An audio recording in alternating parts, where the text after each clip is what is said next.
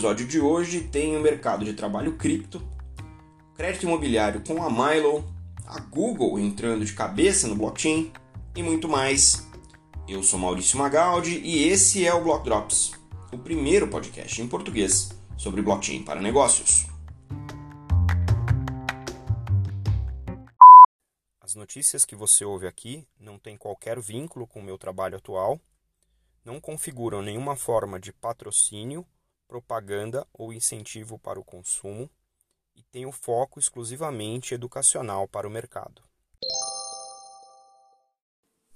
De vez em quando a gente traz aqui uma, uma análise né, sobre o mercado de trabalho nessa nossa nova indústria e essa semana me chamou a atenção dois artigos sobre isso que eu queria compartilhar com vocês, indicando que durante 2021 não foi só o preço dos ativos digitais, dos NFTs e todas as implementações interessantes de DeFi que tiveram um volume é, muito grande ao longo do ano. Né? Embarcado nisso tudo, sempre vem uma certa correlação, e a gente até discutiu isso no passado, né? correlação entre o preço do Bitcoin com a, o aumento de ofertas no mercado de trabalho para trabalhar com blockchain. E ano passado parece que confirma essa correlação, ou pelo menos a tendência dela. Né? De acordo com o link que está aí na descrição do episódio, o volume de postagens, né, de vagas de trabalho no LinkedIn, que é um dos principais sites né, de profissionais, né, de redes sociais profissionais, pulou 395% ano passado só nos Estados Unidos. Se você procurar nos Estados Unidos, né, filtrar por Estados Unidos e os posts com os termos Bitcoin, Ethereum, blockchain e cryptocurrency ou criptomoeda, esse salto é de 400, quase 400%, é 395. De verdade, é um número assustador, porque é uma indústria nova, né? mas é também um indicativo de que se você está no mercado de trabalho tradicional e quer explorar a possibilidade de trazer a sua experiência, em qualquer que seja a sua função, em qualquer que seja a sua indústria, para essa nova indústria que está nascendo, existe espaço. Existe espaço para você que é técnico ou tecnólogo, né, para trabalhar no desenvolvimento dessas aplicações. Então, tem aí um, um delta de treinamento para você entender como a arquitetura e a tecnologia dessas novas é, funções é, acontecem, mas também tem para todos os outros tipos de profissional, né? desde advogados, do ponto de vista de arcabouço regulatório ou até das possibilidades de se digitalizar funções específicas nas indústrias pré-existentes, como também é, profissionais de produtos, profissionais de marketing, profissionais de comunicação, de design, né? profissionais não técnicos também têm grande espaço porque é uma indústria nascente precisa ter multidisciplinaridade para resolver os problemas da sociedade, os problemas de negócio, como a gente bem viu aí também com o nosso convidado da semana, o professor Fernando Lopes. Então, se você tem interesse, por exemplo, a Paxos, que é um uma carteira, né, uma empresa que faz uma carteira e soluções é, de cripto é, para fintech, está saindo de pouco mais de 200 funcionários para mais de 600 funcionários esse ano. Esse é o tamanho do salto que algumas dessas empresas vão ter ao longo de 2022, impulsionada pela movimentação do mercado em 2021. Então fique de olho, faça o seu dever de casa, e ache aí um espaço para você ajudar a construir essa nova economia. O metaverso é uma promessa muito interessante, mas a gente ainda precisa viver no mundo real e alguns de nós ainda precisa comprar um lugar para morar. Então a Milo está vendo essa demanda de gente que tem ativos digitais, mas não consegue usar esses ativos digitais como garantia para emprestar nos meios tradicionais dinheiro suficiente para comprar os seus imóveis, ou seja, existem criptomilionários que não conseguem comprar sua própria casa. E aproveitando esse movimento, a Milo, que é uma empresa que funciona, uma fintech que funciona desde 2018, especializada né, em empréstimos para populações com perfil de crédito diferente, está lançando um, um, mortgage, né, que é o crédito imobiliário nos Estados Unidos, para programas de 30 anos que sejam ah, colateralizados né, ou garantidos com ah, Bitcoin. A ideia aqui é que se você tem um saldo em Bitcoin, você possa tomar até 100% do preço de compra daquele imóvel sem precisar fazer um, uma entrada, sem dar uma entrada, com os juros baixos né, dos Estados Unidos, enquanto você tiver um saldo em Bitcoin garantindo aquela, aquele valor. Né? E assim, segundo a Milo, você que é dono de um patrimônio em Bitcoin não precisa realizar os seus ganhos, né, perder a exposição no ativo e pagar os impostos daquela, daquele lucro né, em moeda fiduciária, no caso aqui o dólar, para comprar o imóvel à vista. Você pode simplesmente usar o seu saldo em Bitcoin né, para fazer essa, esse colateral, essa garantia. Obviamente, o Bitcoin, que é um ativo digital bastante volátil, está sujeito a essas variações. No caso dessas variações serem maiores do que um determinado limiar, uh, o o tomador do empréstimo pode fazer é, duas coisas. Pode deixar que uh, o saldo seja é, realizado, né, seja liquidado, ou colocar mais é, daqueles ativos digitais na garantia para complementar aquela, entre aspas, aqui chamada de margem. Né? Interessante porque gradualmente as gerações mais novas vão ter ativos digitais é, em maior volume e também vão ter uh, a necessidade né, de chegar numa determinada idade e comprar sua própria casa e ter um lugar para morar que não seja o metaverso.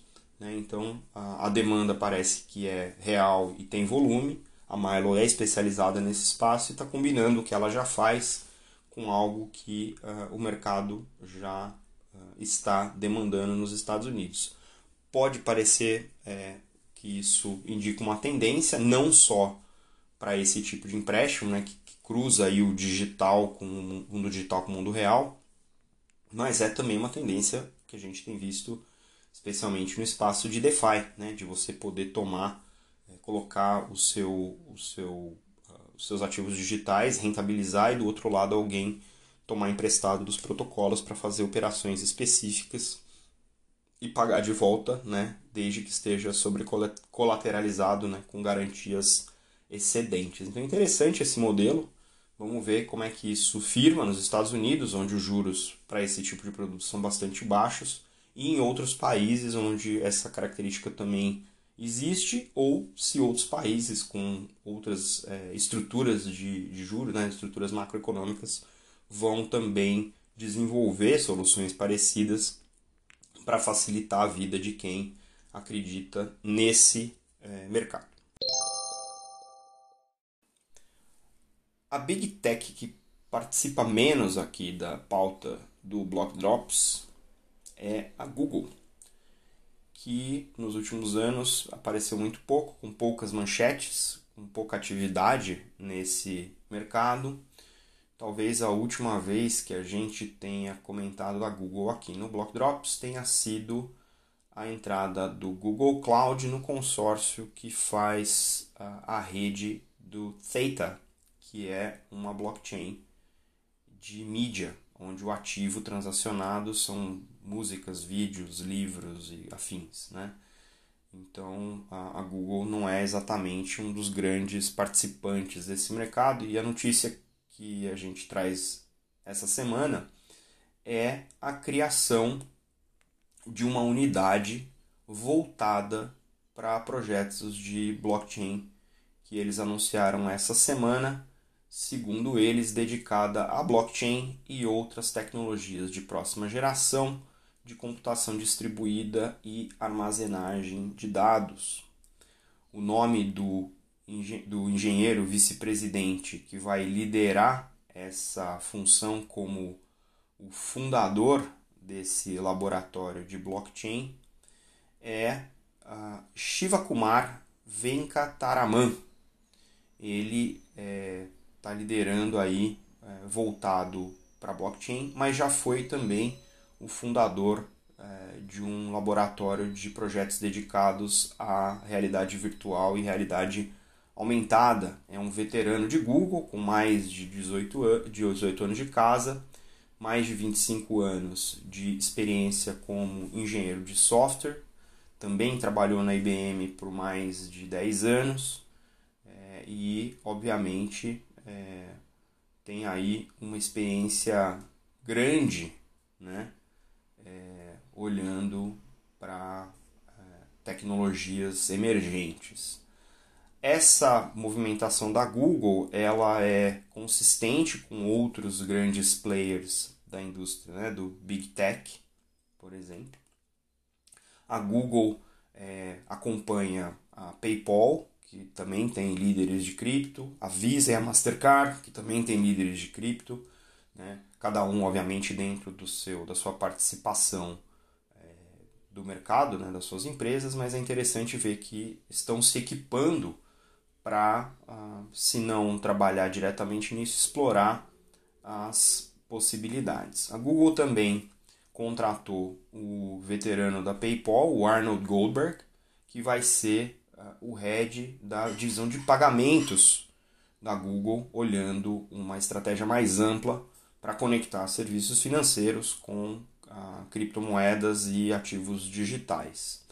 Vamos acompanhar. Não, a gente não pode olhar para esse mercado de tecnologia sem olhar o que a Google está fazendo.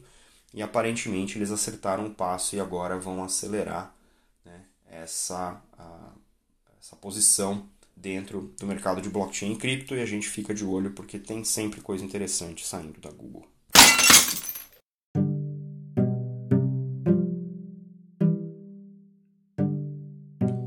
Semana cheia de notícias, tem muito mais.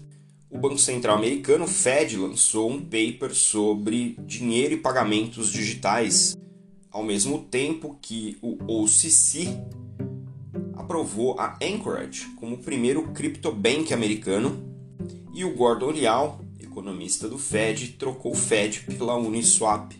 O prefeito de Nova York confirmou o seu primeiro salário em Bitcoin. A BlackRock o fundo fez a inscrição nos reguladores americanos para lançar um ETF de cripto. A corretora FTX anunciou um cartão com a Visa, um co-branded.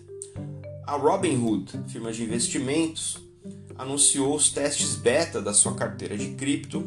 A Crypto.com anunciou um braço de venture capital com 500 milhões de capacidade de investimento, ao mesmo tempo que foi hackeada ao longo da semana. A firma de sapatos Crocs anunciou que vai fazer uma coleção em NFT. O Walmart está se preparando na calada para lançar várias coisas dentro do espaço da Web3. O Carrefour, na Espanha, anunciou a instalação de caixas eletrônicos para saques em movimentações em Bitcoin em parceria com a Wix. A Hashdex anunciou que vai lançar um ETF de DeFi na B3 a Microsoft comprou a Activision Blizzard pelos módicos 70 bilhões de dólares. A Mastercard e a Coinbase estão em parcerias para facilitar a compra de NFTs na plataforma da Coinbase utilizando cartões da Mastercard. E na mesma semana que a Coco NFT anunciou que vai uh, trabalhar com o Instagram para resolver as questões de NFT lá dentro, a Meta anunciou várias frentes de exploração de NFT dentro também do Instagram e do Facebook. Essa semana também marcou o anúncio do Twitter Blue, a versão paga do Twitter, que agora autentica as figurinhas de perfil que são feitas e registradas em NFT. A Sorari, que é uma empresa de NFT para fomento de uh, atletas, anunciou a embaixadora e, e conselheira Serena Williams, do tênis. O OpenSea, a principal plataforma de NFT no momento, comprou a Dharma Labs, que faz operações com DeFi, tem carteira e também faz entrada e saída de dinheiro tradicional para facilitar as compras em cripto. A BitMEX, que é uma exchange de cripto alemã, anunciou que vai comprar um banco de 268 anos de idade, o Bankhaus von der Heid, que também é um dos pioneiros em produtos cripto no país. O Mercado Livre anunciou a entrada de investimento na 2TM, que é a holding que controla o mercado Bitcoin, e também um investimento estratégico na Paxos, que é uma carteira de stablecoins, inclusive utilizada pelo uh, Facebook DA. E finalmente a Ilhos anunciou que levantou 800 milhões de dólares com a Fuse Capital para trazer para a América Latina a operação da Helium.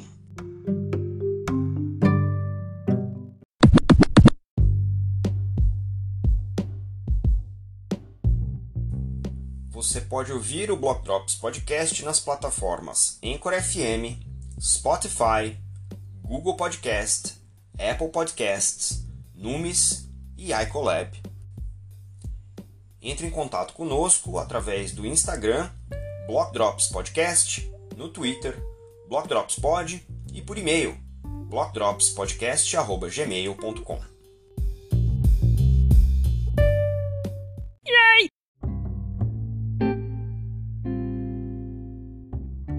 E os salves de hoje, para quem compartilhou conosco, os links que estão na descrição do episódio vão para Hilaria Kobokowicz, Lauren Thomas, Vitória Gago, Nancy Dalberg, Charles Atkins, Thiago Amaral, Guera Kiwana, Bruno Diniz, Augusto Elias Oixabatem, Laura Shin, Cláudia Mancini, Elton Melo, Nicolas Julia, Rafael Auer, Caio Santos, Aaron Stanley e Simon Taylor.